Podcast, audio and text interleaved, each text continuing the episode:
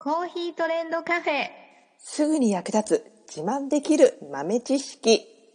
この番組は2006年バリスタチャンピオンのみえちょとコーヒー勉強中、いくちゃんが、いつものコーヒーがさらに美味しくなる話をしています。この番組を聞けばちょっと自慢できるコーヒー雑学やすぐに役立つ最新トレンド情報がわかります。ラジオトークで毎週火曜日お昼の12時からゆるっとお昼休み、木曜日の夜10時10分からはカフェ好き女子の夜会をライブ配信しています。美味しいコーヒーの入れ方など皆さんのご質問にもお答えしますのでぜひ欠かさず遊びに来てくださいね。みえちょ先生、はい。今日もうん。質問です。はい。なんでしょう？エスプレッソってあるじゃないですか。うん。なんであんな黒くてうん苦くてうん。濃いものをうん。作ったんでしょうか？あんな苦い、苦い、そのままなんかちょっと飲む、飲めないみたいな。なんであんな苦いの作ったんですかね？確かに。よくあんな濃くて苦いものをかっこよく飲むな、みんなって思ってる人いっぱいいるよね、きっとね。うん。あれは、まあ、発祥は、えーイタリアって言われているんですけれども、もともとはコーヒーがすごく不足した時があったんです。ほう。ヨーロッパで、まあ、カフェ文化が広まって、で、えーまあみんながね、気軽に楽しめるようになったんですが、はい。ここにね、あの有名なナポレオンさんがね、余計なことして言ってくれちゃって。なんだって？そう。ナポレオンが大陸封鎖令っていうのをね、出したの。ほうほう。そしたら、コーヒーってヨーロッパでは作れないから、東南アジアとかアフリカに植民地を作って、それで作らせていたんだけど、はい。封鎖しちゃったらそれ持ってこれないじゃんってなって、ああ、そうか。うん。えー、コーヒーもうなくなっちゃうよーっていうところでですね、苦肉の策として、ちょっとでも満足できるように、しっかりと濃いのを出そうということを考えた人がおりました。えー、そこが発祥なんですね。そうなんです。へえ。なので、まあ、あれね、もう、そうだな、2、3口ぐらいで普通にね、飲めば飲み終わっちゃうぐらい、ほんのちょっとの量なんですけど、もう力強いです。もう飲んだーっていう感覚っていうのは、普通のドリップコーヒーよりむしろ強いんじゃないかなっていうぐらい。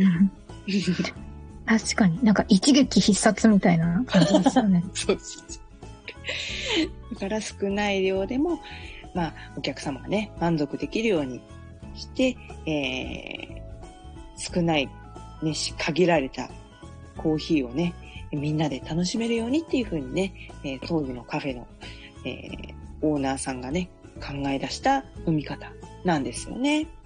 ほう。そうだったで、まあ、今みんなが普通に目にするような、まあ、大きい機械でガチャンってこう、なんか、はめ込んで、ジューって、なんかね、蜂蜜みたいなのがジューって出てくるような入れ方のエスプレッソマシンっていうものは、1906年のミラノ万博っていうところで初めて発表されたっていうふうに言われています。へえ。まあそこからはね、機械の普及で、どんどんどんどん、イタリアの方は、その、エスプレッソマシーンがもうほぼメインになっています。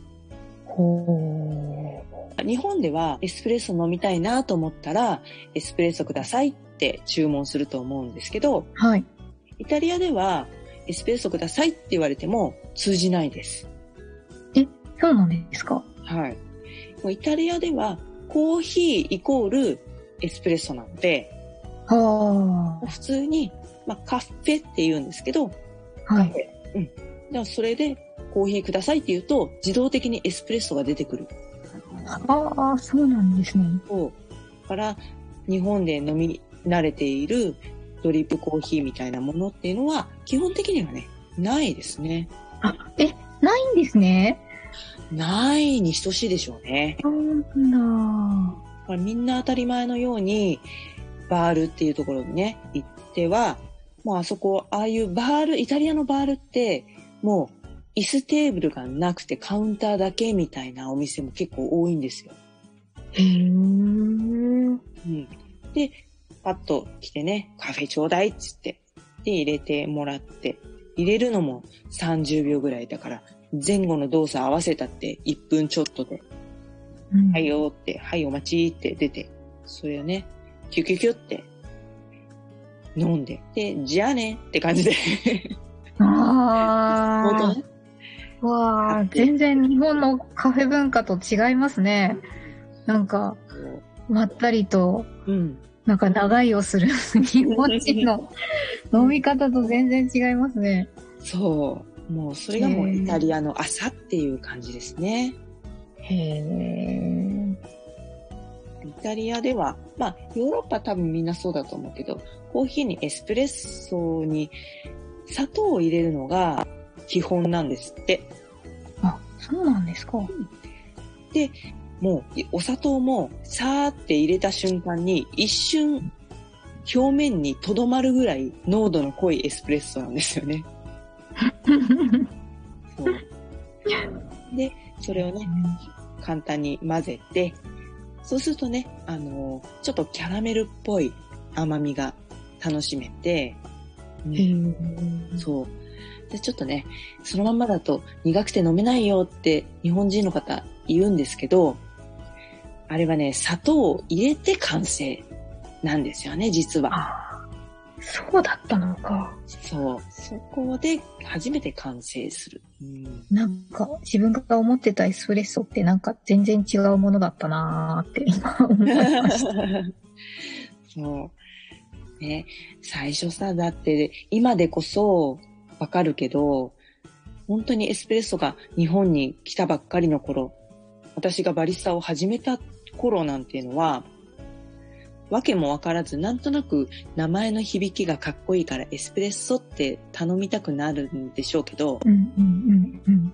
頼んで、はいよっつって、ね、おちょこ一杯分ぐらいのね、液体を出したらね、何これ？って言われて、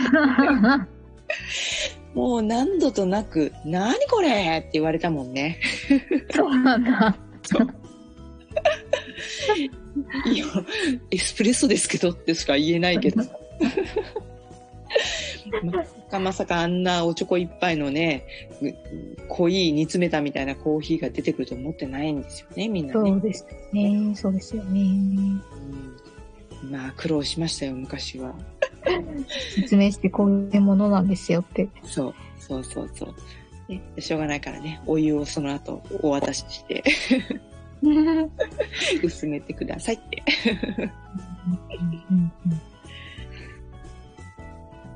最後までお聞きいただきありがとうございました。あなたのコーヒーライフに少しでもお役に立てたら嬉しいです。ご質問やツッコミは、ラジオトークで受付中。毎週火曜日お昼12時から、ゆるっとお昼休み。木曜夜10時10分から、カフェ好き女子の夜会をライブ配信しています。ぜひ遊びに来てください。ではまた次回の配信でお会いしましょう。